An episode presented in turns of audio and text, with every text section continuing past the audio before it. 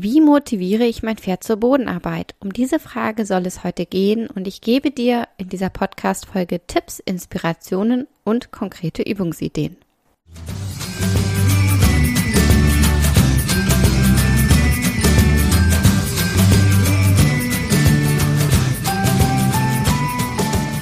Hey und hallo, herzlich willkommen zum Podcast von 360 Grad Pferd.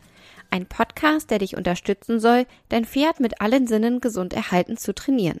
Ich bin Carolina, dein Host, und ich spreche hier in diesem Podcast über die Themen Bodenarbeit, Sensomotoriktraining, Training mit positiver Verstärkung, Reiten und artgerechte Pferdehaltung. Und nun wünsche ich dir ganz viel Spaß mit der heutigen Folge. Regelmäßig schreiben mir Pferdebesitzer und stellen mir immer die gleiche Frage. Wie kann ich mein Pferd zur Bodenarbeit motivieren? Sie erzählen mir beispielsweise, dass sie gern mehr vom Boden aus mit ihren Pferden machen würden, dass ihr Pferd dazu aber keine Lust hat. Und falls du dich hier wieder erkennst, dann ist diese Podcast-Folge genau richtig für dich. Denn es geht um eben diese Frage. Wie motiviere ich mein Pferd zur Bodenarbeit? Wenn ich Kunden für eine Unterrichtseinheit oder einen Kurs besuche und sie mir erzählen, dass ihr Pferd nicht zur Bodenarbeit zu motivieren sei, dann frage ich immer, was bisher an Bodenarbeit gemacht wird und wie sich die Unlust des Pferdes äußert. In den allermeisten Fällen haben wir innerhalb einer Minute die Ursache identifiziert und können an einer Lösung arbeiten. Bevor wir uns mit dem Motivationsproblem beschäftigen und ich dir Tipps gebe, wie du dein Pferd zur Bodenarbeit motivieren kannst, möchte ich kurz eine Sache sagen, die ich immer wieder höre. Dein Pferd ist nicht faul. Es geht hier also nicht darum, ein faules Pferd zur Bodenarbeit zu motivieren. Die vermeintliche Faulheit hat einen Grund, und dieser kannst du sein, der kann ein Balanceproblem sein, der kann Stress sein, oder oder oder. Pferde müssen als Fluchttiere mit ihrer Energie gut haushalten, und sehen sie in etwas keinen Sinn, ist ihre Motivation, sich zu bewegen, eher, sagen wir mal, gering. Ganz viele Pferdebesitzer sagen mir dann sowas wie, eigentlich weiß ich gar nicht, was ich machen kann. Aber kommen wir zurück zu der Frage, warum hat das Pferd keine Lust zur Bodenarbeit? Ganz viele Pferdebesitzer sagen mir sowas wie, eigentlich weiß ich gar nicht, was ich machen kann. Deswegen machen wir nur sehr selten Bodenarbeit. Wenn, dann longiere ich mal oder gehe spazieren. Und genau hier liegt der Hund begraben. Wenn ich als Mensch keine Ideen und keinen Plan habe und deswegen selbst eher unmotiviert bin, brauche ich mir gar nicht die Frage stellen, wie ich mein Pferd zur Bodenarbeit motivieren kann. Ich meine, Stell dir vor, du meldest dich für einen Sportkurs an, weil du in deiner Fitness arbeiten und deinen Bauchspeck verlieren möchtest. Der Trainer ist aber total planlos, gibt dir keine konkreten Übungsanweisungen, sondern sagt dir sowas wie, hm, ich habe eigentlich keine Ahnung, aber mach doch einfach mal Sit-ups, die sollen bei Bauchspeck helfen.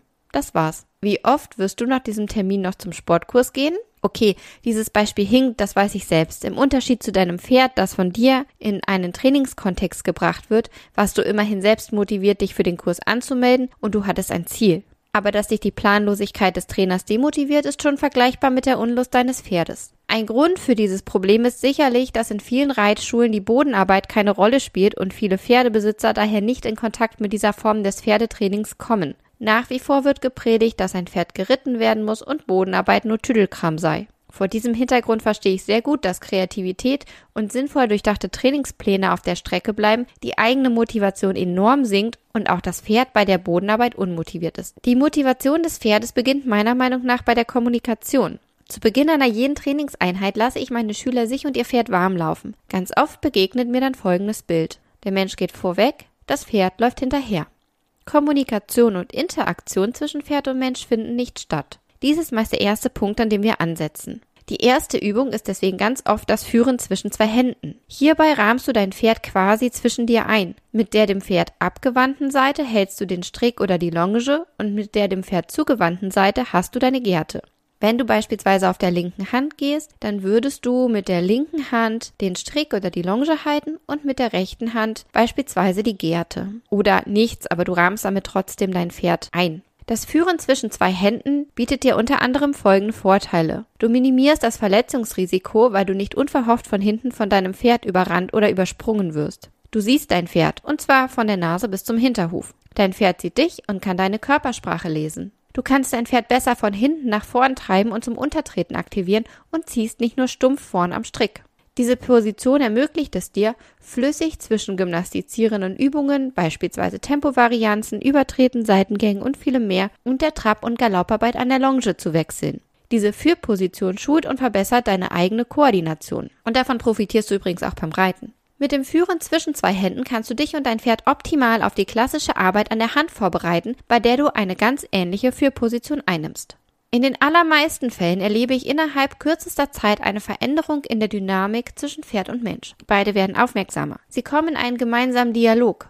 Das Pferd, das anfangs langsam hinter dem Menschen hergetrottet ist, zeigt mehr Energie und geht fleißig mit. Eine weitere schöne Führposition habe ich auf einem Kurs von Stainer, dem Mentor der Intrinsengründerin, gesehen.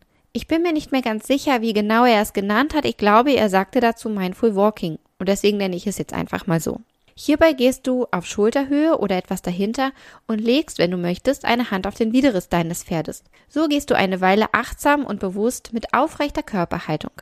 Anfangs mag dies sicherlich sehr ungewohnt für dich und vor allem für dein Pferd sein, doch auch hier kannst du erleben, wie sich eure Kommunikation und die Interaktion verbessert. Auf dein Pferd hat diese Art des gemeinsamen Laufens vermutlich eine größere Wirkung als auf dich. Es geht nun eigenständig voraus und ich vermute, dass du erleben wirst, dass sich etwas in seiner Energie und seiner Motivation verändert. Ich nutze diese Variante mittlerweile sehr, sehr gern und ich nutze sie bei meinen beiden Pferden ganz unterschiedlich. Bei Slipey habe ich diese Form des Führens irgendwann bei den Spaziergängen mit Kind eingeführt. Ich kann nicht sagen, ob ihm das Spazierengehen langweilt oder ob es ihm so viel Freude bereitet, dass er deswegen die Interaktion sucht, aber seit vielen, vielen Jahren fängt er immer irgendwann an zu kabbeln und möchte spielen. Ich fand das eigentlich immer sehr lustig. Oft gebe ich ihm auch die Gerte, die er tragen darf. Irgendwann fing er aber auf den Spaziergängen zunehmend an, Pantherwalk zu zeigen und hat sich auf diese Weise selbst auf ein energievolles Spiellevel gebracht. Das ist an und für sich ziemlich toll und auch wünschenswert, wenn man das mag, aber nicht, wenn ein kleines Kind auf dem Rücken sitzt. Als ich anfing, meine Position weiter nach hinten zu verlagern, hat es bewirkt, dass er in dem Moment die Führung übernehmen musste und er fing an, sich mehr zu konzentrieren und achtsamer zu laufen. Und bei Merlin nutze ich diese Form des gemeinsamen Laufens, um seine Motivation innerhalb der Bodenarbeitseinheit zu erhöhen. Er gehört zum Typ Pferd, wenn ich nicht muss, bleibe ich hier stehen. Das hat doch was mit seinem Stresslevel zu tun. Bei ihm erhöht sich ein wenig die Energie. Sehr oft beginnt er mir bei Mindful Walking ungefragt Pantherwalk zu zeigen. Gleichzeitig wird er achtsamer und aufmerksamer und beginnt motiviert, sich meinem Tempo anzupassen, mit dem ich sehr gern spiele. Gleichzeitig bekommt er etwas mehr Spannung in den Körper, was bei ihm super ist, und kann sich oft auch etwas besser ausbalancieren. Wenn du durch das Führtraining euer Miteinander bei der Bodenarbeit verändert hast, fängst du an, kreativ zu werden. Und hier kommen zwölf Übungsideen für die Bodenarbeit. Übertreten lassen, Tempovarianzen, Schneckentempo, Wolten in der Ecke, Schaukeln, Seitengänge wie Schulter herein, Travers und Traversale, Crunches, Wolten im Zirkel, durch die Bahn wechseln, Viereck verkleinern und vergrößern, Longieren, Training mit Pluffsick. Weitere Ideen findest du in diversen Blogbeiträgen, hiermit eine herzliche Einladung auf meinem Blog zu stöbern, in meinem Instagram-Feed sowie in meinen Online-Kursen Instabile Untergründe, Rückenfährte Pferde und Grundlagen der Bodenarbeit. Ganz wichtig, vergiss das Loben nicht. Ich lobe sehr, sehr viel mit der Stimme. In dem Moment kommt es einfach raus, weil ich mich freue. Dann sage ich laut und überschwänglich, super, klasse, fein.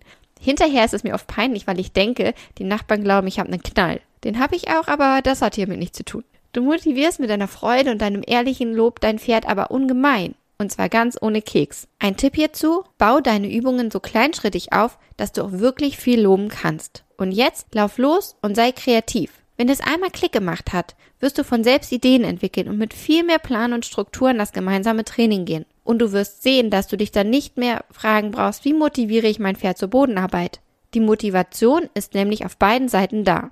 Und wenn dir doch noch Übungen fehlen, dann findest du auf meiner Seite und in meinen Online-Kursen wahnsinnig viel Inspiration. Ich hoffe, dass ich dir mit dieser Podcast-Folge ein bisschen weiterhelfen konnte und ich freue mich, wenn du auch nächstes Mal wieder zuhörst.